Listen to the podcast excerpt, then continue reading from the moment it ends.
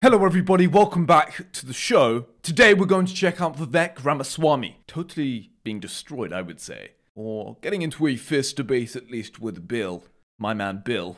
They speak about racism, reparations, the insanity of Greta Blunderberg and her lovely plans to basically ban all cost effective energy and send us back to the 15th century because she has a great plan of sailing around on that stupid boat from the 15th century. And she says, You should do it too. You shouldn't have children. Children increase CO2. They're terrible. I really wonder if Greta will have children. I doubt it. Of course, check out darntons.com to read free articles, high quality articles on politics, on truth seeking. That is what we're going to do. Let's check out this first clip of Vivek and Bill. Because so many people seem, seem to, on the left, this is a left thing, they seem to want to insist on having our deplorable past. Permanently stand in for our much improved present, which doesn't mean there isn't work to be done. There certainly are still racists in America and racism. But I feel like we are very often not treating it like, oh, this is 2023 now, and this is where we are. This is That's the right. work that has to be done. But let's not be chasing these phantoms of racism that aren't the parts that exist anymore. Yeah, and, and I think that we can celebrate that. Yeah, I we think should. That, I think that we should Progressive that, should. Right? I think that we all should. We are all. I mean, in some ways, I am pro progress. right? Does that make me a progressive, a conservative? I don't. I don't know what those um, labels are, but I'm pro progress, and so, you know, I think that the fact that we, what I tell some people, you know, often friends on the left is, have we been hypocritical for most of our national history? Yes, we have. But our worst hypocrisies hypocritical. You mean like all men are created equal? Yeah, that we don't live up. To, we have, and the point I was getting to is those right. hypocrisies are our best evidence that we have ideals at all. Right? Nobody calls Iran a hypocrite. That's a great point. Nobody calls China a hypocrite. You can't call them hypocrite because to be a hypocrite, you had to have the ideals in the first place. Right. So then now you have ideals. Now, are we a nation of gods or are we a nation of men? We're a nation of human beings, okay? Right. Human beings are by definition flawed. So if you have a nation built on ideals and it's comprised of human beings and not angels, then you will fall short of those ideals. It's just like definitionally right. what happens. No, but at least well, we have ideals. Right. That's what my. well, and also that we do improve. Yeah. That uh, uh, you know, this is what's so annoying about. I've done many editorials about this. Just like again, just live in the year we're living in mm. and stop like going after Columbus and like, yes, people were atrocious back then. He committed atrocities. I mean, there are elements of Columbus that we ought to admire and still celebrate. Well, today. we wouldn't be here. Well, I mm. guess we would. Somebody would have found Somebody it, would have but, but, found it eventually. It's so but big. But it's the spirit of exploration. And it's also, I would say, so immoral and terribly wrong to look back at past times within history and assume that these past historical periods had the same morals and compasses and ethical codes in which we have today. That is not how society works, unfortunately. One of the reasons as to why, during the latter half, the second half of the British Empire, one of the reasons as to why slavery was eliminated by the Brits, and they conspicuously had a plan to abolish slavery. One of the reasons as to why this occurred, and one of the main reasons was in consideration of the recognition the man was made in the image of God. This was an ethical development that happened. It's just going to be the same in a hundred years from now when they tell us that the actions in which we participate within today, some of these were incredibly immoral. And these individuals, hundreds of years from now, won't be able to understand as to how we did what we are doing now. The point that I'm making is that ethics and morals develop from a societal front. They are not constant throughout history. They change the recognition, the acknowledgement of these morals, they change. But really, the just disgraceful thing that so many young people have been indoctrinated into believing is this notion of affirmative action, in which basically is subconsciously signaling that you believe society is based upon solely racism, and thus the reason as to why you are to, you, you are in a certain position today is in consideration of the fact that there is systemic racism rooted within the West. This is the belief that they're teaching now at university, which is just disgraceful beyond belief. They're teaching you, they're teaching students that society is solely predicated and built upon racism, and history is solely the domination of blacks by whites, and which is just untrue beyond belief. Now, once again, as Bill stated, That's not excusing the fact that racism has existed. It does exist today in part. Most definitely. However, to say, and the distinction I'm making, is that society is not solely built on racism. The British colonial period, it was not solely built upon racism.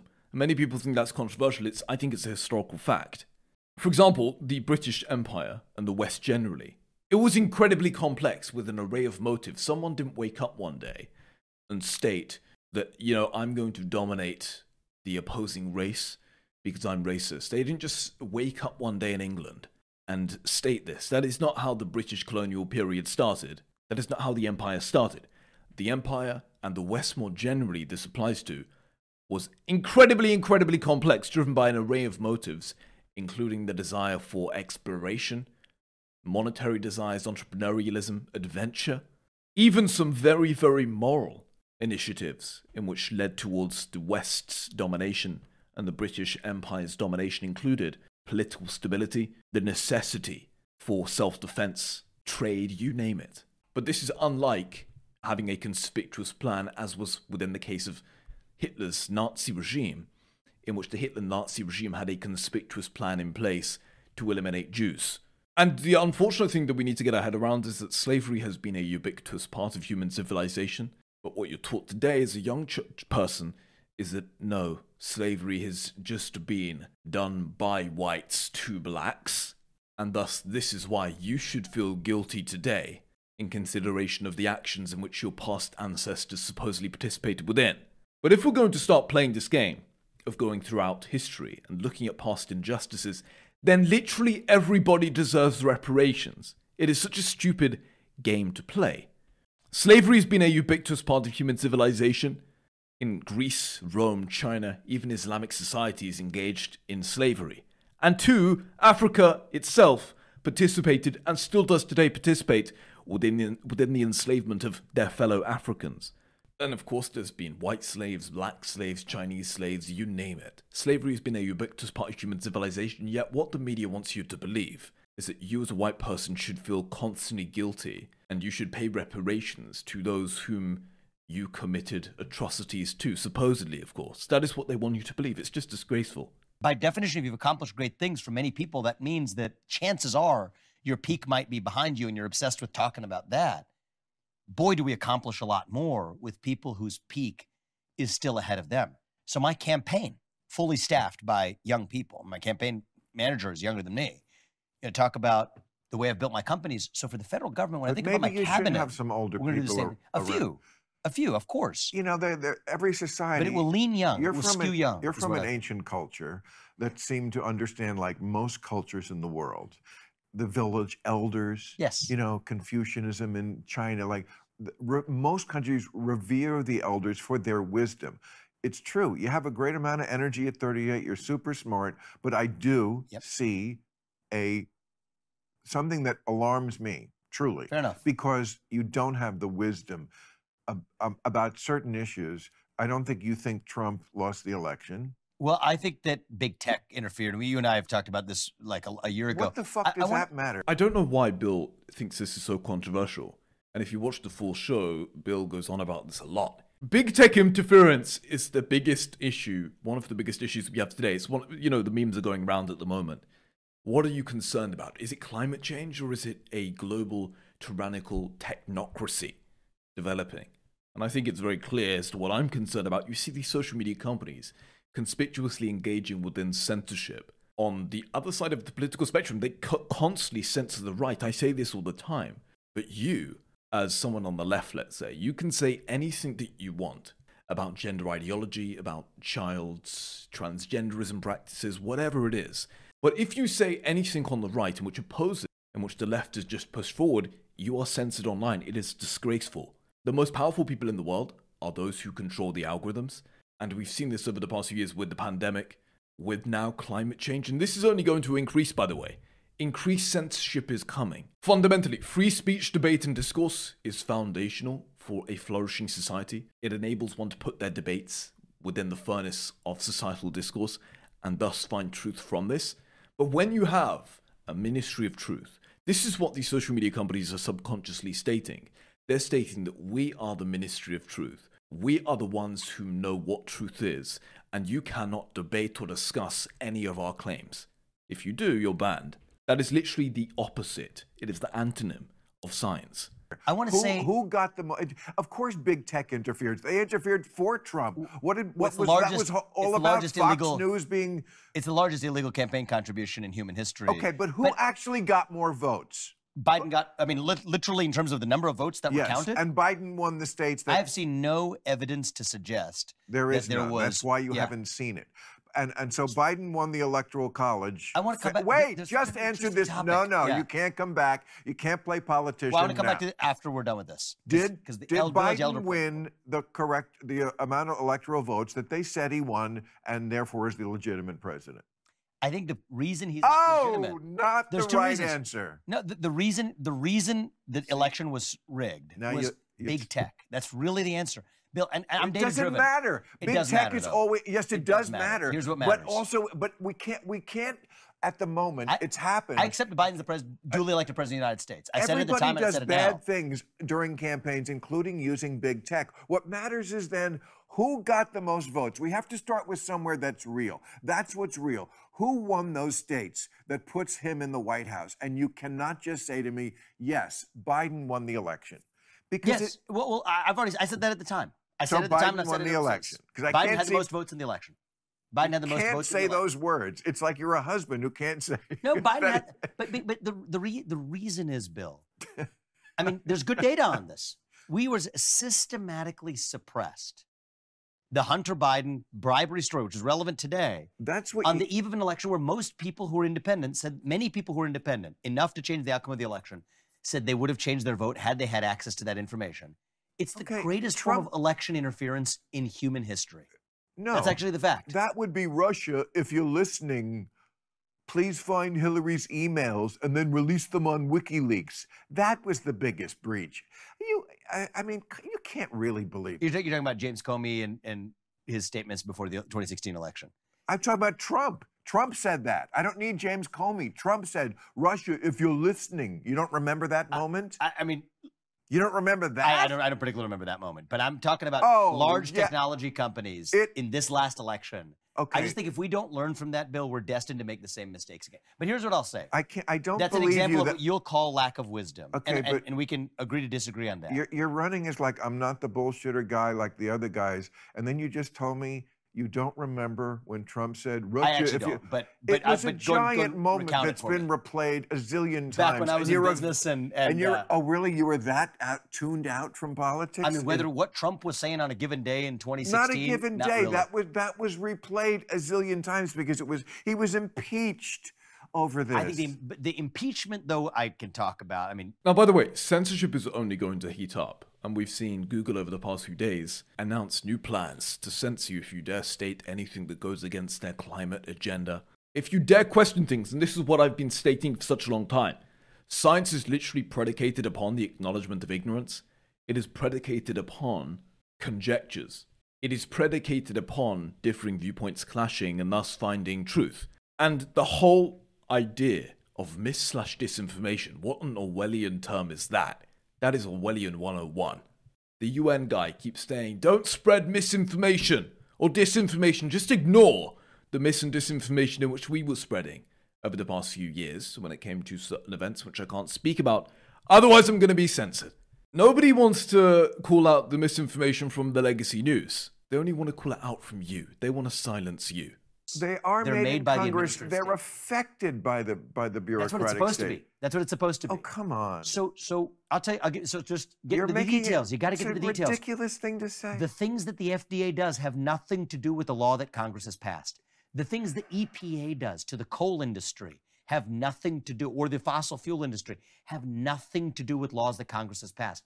The Nuclear Regulatory Commission, the reason we don't have a new nuclear power plant in this country in 30 years has nothing to do with Congress stopping it. So if you tell the people of this country we don't have new nuclear energy for 30 years, you'd say, oh, well, the people we elect, elect them out. It doesn't matter who you elect in or out. The fact has been the same for 30 years, okay, regardless, but and I, I'm because the real laws are made I- by the administrative state. Okay, but you must know, and I'm with you, that we need more nuclear energy. This is the hilarious thing of the environmentalists. They were saying in Germany, we need to save us from the supposed climate catastrophe in which we've been warning about, and we also called global cooling back in the 1980s. We're going to save you. Just let me have all the power. And just like, don't question the fact that we're phasing out the, uh, like a great source of cost effective energy, in which is nuclear energy, that it's killed nobody. It's literally killed nobody. Nuclear energy is incredibly safe, it emits no CO2, it is cost effective. This is the most important thing. Nobody wants to recognize the importance of cost effective energy. They just think you can believe. They, they, Greta wants you to believe that you can put a solar panel on a shack in Africa and boom, the village just has energy like that. I'm sorry, it just does not work like that. Cost effective energy is important, and solar and wind is dilute and intermittent energy, and thus it increases the costs rapidly. Because in order to ensure reliability of a so called renewable grid, you need, you need to build a parallel energy system which comes within the form of fossil fuels to ensure reliability of the grid because of the terrible reliability in consideration of the inability to store solar and wind energy for a long period of time. I've written about that in depth, and I've spoken about that on my shows in detail. But really, it's just hilarious. The environmentalists are such a pseudo cult, a pseudo religion. It's disgraceful. Yeah. Yeah. And the reason we don't, it's Well, not going to change because Congress passes a law. The reason we don't is because people are, I think, uh, uh, look, I'm not going to say they're ignorant about this issue because, look, I, I've been on the fence about this one before. It's a complex issue. But I don't think they're paying too much attention to the idea that, yes, until we get to real green energy being the major part of our, our you know, where we get our energy from, you're going to need nuclear. It's better than the other alternatives. oh, oh, yes, it way better than the other alternatives. I mean, the, the problem is when it goes bad, it goes very bad. It goes like end the world bad. Not so far that bad, but, n- it could. today, so you know what the irony is? so don't fuck it up. Well, you know what the irony is? So the NRC, the Nuclear Regulatory Commission that's stopping us from building new Yeah. nuclear power plants, is in the name of safety. So in the United States right now, we have Gen 1 and Gen 2 reactors. We don't really have many Gen 3 and we have no Gen 4. The only country with a Gen 4 reactor is China. Gen 4 and Gen 3 are way safer than Gen 1 and Gen 2. And so the irony is in the name of looking after the people and protecting them. Yeah, no. We actually have Uh, no, I neither mean- helped on innovation And this is what you need to know about the environmentalistic movement, because if their true goal, as one may naively assume at first glance, is to eliminate CO2, is to limit the amount of CO2 within the atmosphere, to therefore save you from the supposed climate catastrophe which is constantly looming according to the catastrophizers, you may assume at first glance that their aim is to limit the amount of CO2. If this were their aim, then surely there would be an ad- advocation for nuclear energy. Surely there would be an advocation for the benefits of fossil fuels, including a 40% greening, the fertilization effect, a huge growth rate within plants in consideration of the benefits of CO2 because CO2 is plant food. But they fail to acknowledge, most importantly, nuclear energy. They actually oppose nuclear energy. It is just hilarious beyond belief. And this tells you that the true aim of environmentalism is something else. And I believe the true aim of environmentalism is almost analogous to a pseudo religion, in which actually they believe that we humans are the parasites of the earth. They've, they've created a pseudo religious story in which equates humans as the parasites of the earth, whom is supposedly exploiting the virgin like delicate planet. And you may think that's crazy. Well, just look at some of the most influential environmentalists of all time Paul Ehrlich and Al Gore. Paul Ehrlich specifically was an advocation of this notion that if we did not depopulate immediately, then the world would basically blow up. Or specifically, he said within England, he believed that everyone was going to starve to death because there were not enough natural resources and minerals in order to sustain us. That is literally what he was saying.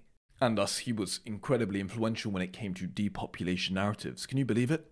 He literally has said specifically, conspicuously many times, that we humans, we are the parasite. It is just disgraceful. So, ladies and gentlemen, thank you so much for watching. You can check out the writings, our articles, our news reports, and the full shows on darntons.com for more. Thank you so much. Let me know your thoughts, and I shall see you very soon.